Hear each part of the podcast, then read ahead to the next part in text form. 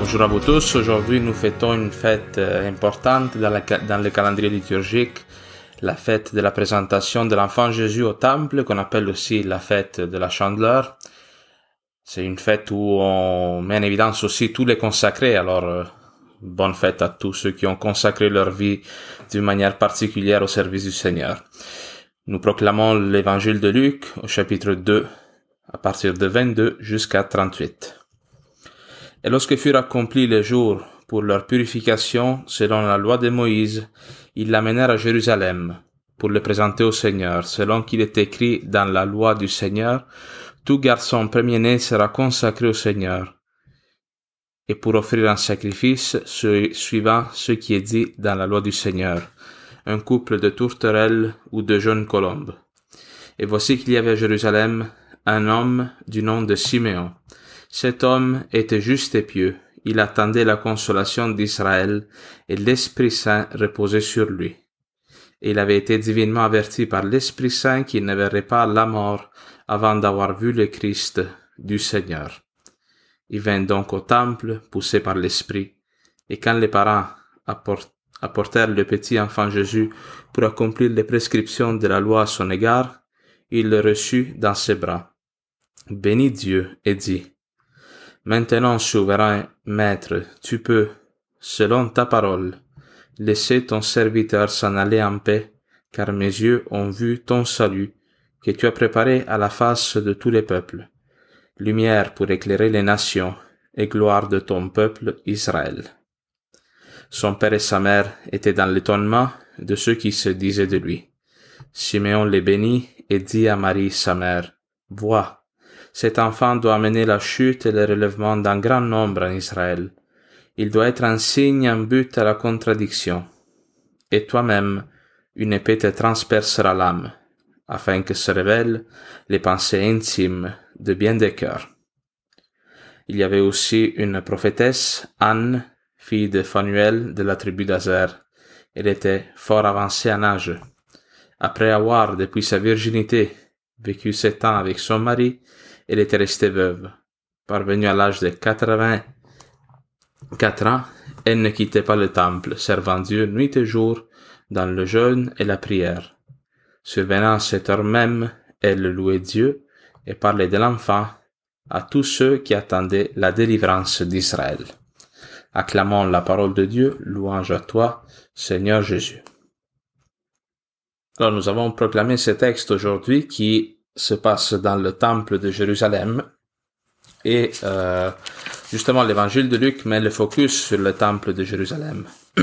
l'évangile de Luc commence avec l'annonce qui est faite par l'ange à Zacharie, Zacharie qui est le père de Jean le Baptiste. Cette annonce se passe dans le temple.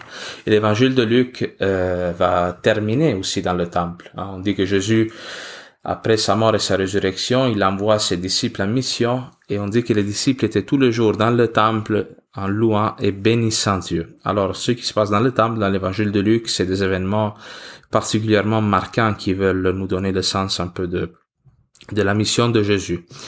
Pour comprendre le texte d'aujourd'hui de l'évangile, ça serait bon de lire aussi la première lecture de la messe d'aujourd'hui, qui est tirée du prophète Malachi, où on dit ceci, Malachi prophétise avant la venue du Christ, Voici que j'envoie mon messager pour qu'il prépare le chemin devant moi, et soudain viendra dans son temple le Seigneur que vous cherchez, le messager de l'alliance que vous désirez, le voici qui vient, ah, lui prophétise que le Seigneur viendra dans le temple à un moment donné d'une manière particulière. Et les pères de l'Église, moi des fois je, cite les pères de l'Église, les pères de l'Église c'est un ensemble d'évêques, théologiens, docteurs de la foi qui ont euh, prêché en particulier dans les premiers trois quatre siècles hein, de l'histoire de l'Église.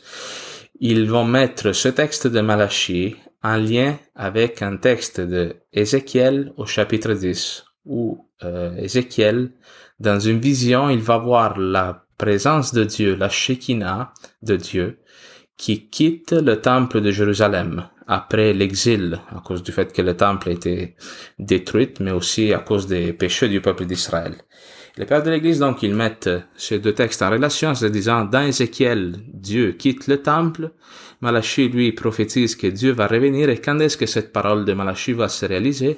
Ben, c'est dans l'évangile d'aujourd'hui, dans la présentation de Jésus, qui, lui, qui est vrai homme, mais qui est vraiment Dieu, qui est le Verbe de Dieu, retourne dans le temple pour inaugurer ce temps de la consolation d'Israël, qui a été prophétisé par Isaïe au chapitre 40, et euh, que Siméon, dans l'évangile, attend. Hein, ce vieillard qui dit que il attendait le temps de la consolation d'Israël. Alors cet homme, il exprime un peu un cri existentiel de l'humanité qui a besoin de consolation, qui a besoin de, de lumière, je dirais, de compréhension du sens de la vie. Surtout cet homme qui est vieillard, qui est désormais proche de la mort. Il voit le contexte dans lequel il vit. Hein. Israël, dans le temps de Jésus, est une terre occupée par les Romains. Il y a toute, toute forme d'injustice, de violence. Et lui ne veut pas mourir avec euh, cette inquiétude dans le cœur. Hein. Peut-être qu'il a un doute dans sa foi face à ce qu'il voit autour de lui, mais ces promesses-là de Dieu qui est avec nous, qui, défend son peuple, vont-ils se réaliser ou pas? Et aussi par rapport à sa vie, euh, tous les hommes, non? D'une manière ou d'une autre, on a peur de la mort. Qu'est-ce qui va se passer avec mon âme? Est-ce que je voyage, je vais vers l'anéantissement de, de tout ce que je suis ou il y a quelque chose après alors Simeon, lui, est dans cette situation et Marie et Joseph vont au temple en présentant l'offrande. Parce que euh, selon la loi de Moïse, comme c'est écrit dans le texte, tout premier-né, que ce soit un être humain, un enfant ou du bétail ou même les animaux, appartenait à Dieu. Et il devait être consacré d'une manière particulière à Dieu. Alors on, on comprend Jésus-Christ, lui qui est Dieu lui-même, qui est le Fils de Dieu, à quel point il, lui, il assume le sens de ce geste, hein, que les Juifs font encore aujourd'hui, le, le, signe de la circoncision, où le peuple d'Israël va justement marquer dans sa chair même cette alliance, cette union avec Dieu. Jésus-Christ, il va euh, le faire en lui donnant tout son sens, parce que lui, il est vraiment le consacré avec un grand C, je dirais c'est lui qui est aussi le sacrifice d'expiation pour nos péchés. Il y a, là j'en parlerai pas trop, mais ce texte peut être facilement mis en lien avec les sacrifices de l'ancienne alliance, non? Où, euh, dans le fond, le peuple, pour être purifié de ses péchés, il présentait à Dieu une bête, qui en général était donc la bête euh, premier-née. La meilleure, celle qui était sans défaut, il la sacrifiée pour euh, à cause du sang de la bête, donc retrouver son alliance, son unité avec Dieu. Jésus-Christ, il va réaliser cela sur la croix. Et Siméon, justement, en voyant la Sainte Famille de Nazareth, il va faire cette euh, prophétie. Il va euh, se réjouir parce que cette consolation qu'il attendait, je le rappelle, qui était déjà annoncée par Isaïe au chapitre 40, il va se réaliser, il comprend qu'il va se réaliser en Jésus-Christ et il prononce le Nunc dimittis, hein, des, versets 29 à 32. Maintenant, souverain maître, tu peux, selon ta parole, laisser ton serviteur s'en aller en paix, car mes yeux ont vu le salut que tu as préparé à la face de tous les peuples. Lumière pour éclairer les nations et gloire de ton peuple Israël. Hein, dans ces quelques versets que tous ceux qui prient les bréviaires doivent réciter à chaque soir avant de s'endormir, lui va comme faire un condensé, un euh, résumé de tout ce qui va être la mission de Jésus. Ah, il dit qu'est-ce qu'il fait Jésus, c'est quoi ça, qu'est-ce qu'il vient faire dans le monde, qu'est-ce qu'il vient faire dans le temple? Il vient apporter donc la consolation au peuple et il va être une lumière pour éclairer les nations et la gloire du peuple d'Israël. Dans la Bible, quand on parle de la gloire de Dieu, ça ne veut pas dire la gloire seulement comme une glorification, comme des honneurs, non, comme de la valeur, mais la gloire, c'est, quand on parle de la gloire de Dieu, on parle de la présence même de Dieu, qui resplendit, qui illumine. Alors Jésus est la gloire de Dieu au milieu de son peuple, la présence concrète, réelle de Dieu parmi nous, hein, en se faisant homme, et cette gloire de Dieu, cette présence de Dieu qui se fait proche de nous, sert à éclairer les nations, à illuminer les nations, à leur apporter un sens nouveau dans la connaissance de Dieu, un sens nouveau dans la compréhension de leur vie, comme on vient de le dire pour Siméon aussi, face à la compréhension de leur mort. Alors c'est pour cela, à cause de cette lumière que Jésus vient porter dans le monde, qui est la fête de la chandeleur. Hein. En général, on bénit les chandelles. Il y a toutes sortes de, de rites, de gestes qui euh, mettent en évidence la lumière, n'est-ce pas?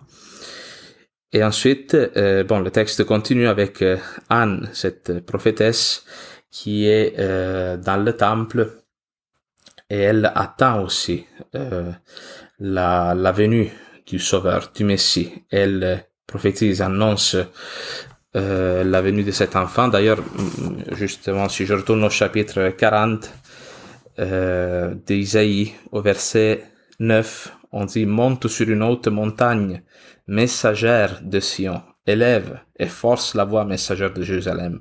Élève la voix, ne crains pas, dis aux villes de Juda, voici votre Dieu. Voici le Seigneur qui vient avec puissance.